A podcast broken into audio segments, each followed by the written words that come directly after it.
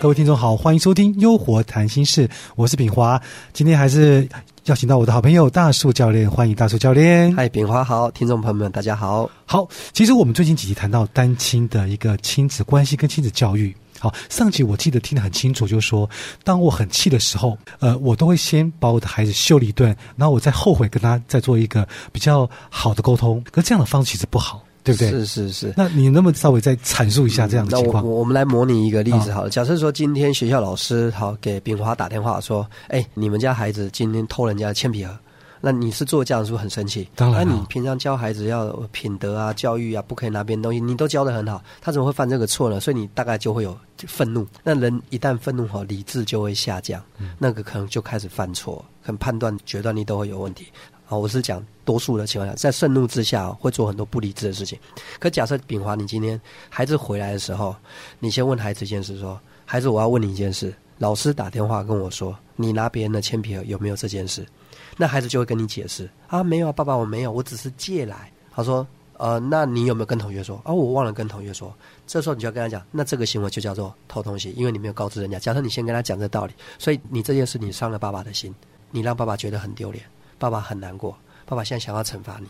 类似，如果你有一段这个沟通，孩子可能多多少就会觉得你现在打我是对的，或者你惩罚我是对的，所以他可能会边被你惩罚，他会边掉眼泪。他真的是让爸爸你为难了。当然，如果你还愿意动之以情，就说爸妈抚养你不容易啦，赚钱不容易啦，你既然还这样做，当然这个效果就更好。可是如果你没有做这个动作，你先打完了，然后才说其实爸爸妈妈很爱你，你怎么可以做这样的事？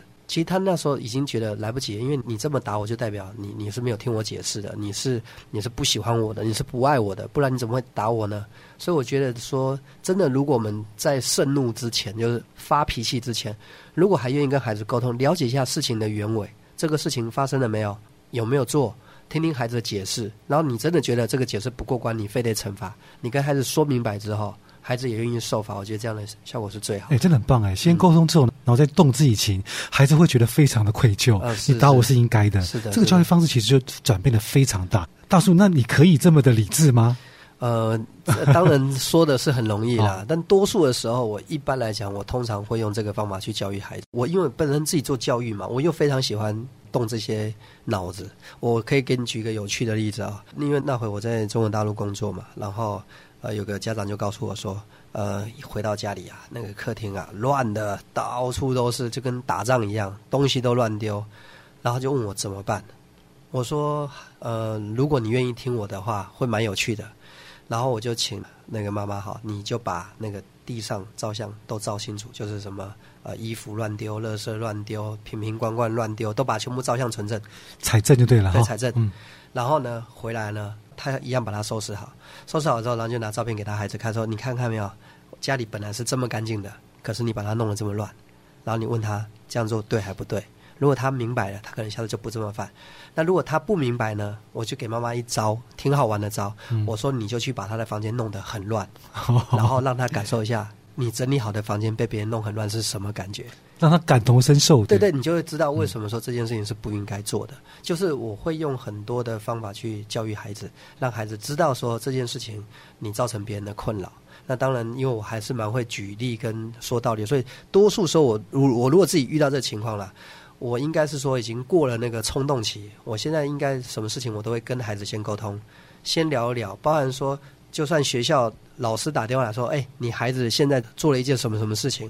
我都不会立刻就指责孩子说你做错什么事。我会说：“哎，老师这么说，但我想听听你的说法是什么。”我就会多这一道。那无论如何，孩子就觉得这个父亲对我是有尊重的，呃，或者长辈对我是有尊重，因为他至少还听我解释一下，没有立刻一听说立刻就把他打一顿、修理一顿。这个给听众朋友做参考。果然是学教育的哦，果然不一样。没听广播就知道学好的经验嘛，是的，是的。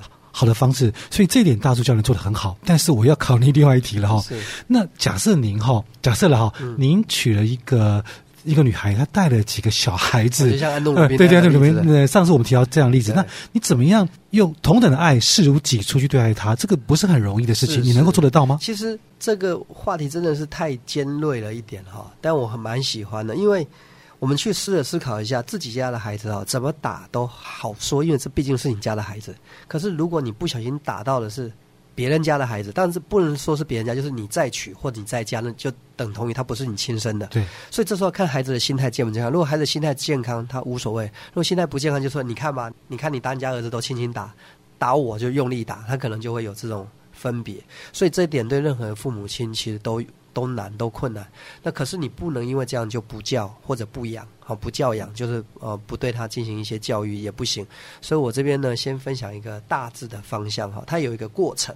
这个过程呢，它是需要时间。第一件时间就是不要强制孩子接受你在这个新家庭的位置。好比举个例子，好比说妈妈在嫁，他可能会强制要求孩子说你要叫爸爸，可是爸爸可是孩子不愿意，然后妈妈可能会生气哦，你必须要叫他爸爸。其实。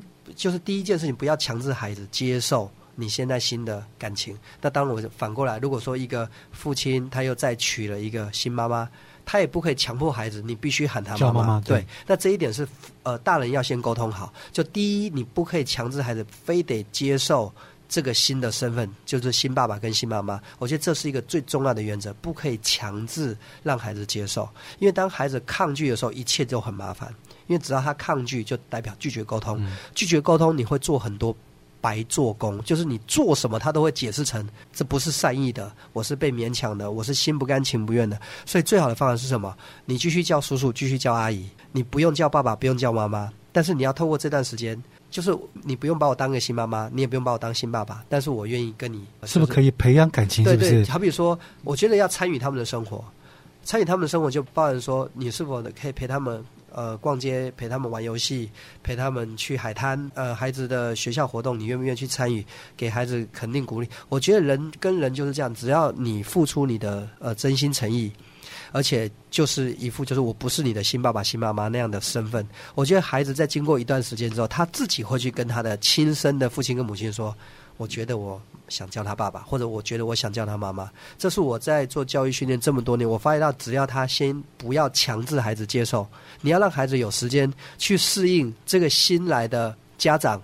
他是否能融入我的生活？他是否能跟我谈一块？而且，而且他最好不要跟他原本那个去比较跟争宠，因为，呃，亲生父亲或亲生母亲在孩子心目当中都有一个无可取代的位置。所以，如果你新上任的就非得说我要跟他比，我把他把他挤到旁边去，我比他厉害，我比他优秀，孩子可能会产生一种抗拒，因为他根本不愿意接受这样的一个一个安排。所以，一定是以第三方，不要强制，透过相处。当孩子心打开了，接受你了，他知道你对他是善意的，是好的。我觉得慢慢的，诶，孩子也许就能接受新的、新的这样的一个关系的成立。所以说，小孩子要去适应学习，呃，怎么样去呃去包容跟呃跟相处新爸爸新妈妈。其实我们大人也是一样，对不对？是，我们也要去学习，也要去适应跟小孩子之间的相处。是的，而且我在。在我们台湾，当然这不是台湾的专有啦，因为我在台湾经常阅读《大纪元时报》嘛，哈。那么我知道这份报纸在海外啊，也非常的就全球华人最大的媒体报嘛。我这里面我有看到这样的故事啊，说在古代啊，也是有这种呃，你会再娶或再嫁。那当然这里面的情操实在是太高，就是他对于。作为一个继父或继母的身份，他对这些孩子真的是比亲生的还好。我觉得这真的已经到达一种伟大的境界。就他对于这些不是他亲生的，对他好的程度要好过于自己。呃，这种故事其实看完之后，你也会有很大的启发。这就是为什么他能够被流传上千年，真的是因为他真的是做到了非常不容易的事情，就是把别人的孩子当的比自己亲生的。还要更重要，这可以叫做博爱吗？跟博爱定义，应该它就是一种爱的极致表现。就是说，他不单单只是爱自己的孩子，也爱别人的孩子，要把别人的孩子当自己孩子一样去爱，甚至更爱。哇！今天我们学习到很多怎么跟亲子相处的一些呃关系跟一些方式。哇！时间又到了，我们今天非常谢谢大树教练。好，谢谢平华啊。好，别忘了下去收听我们的《优活谈心事》。拜拜了，拜拜。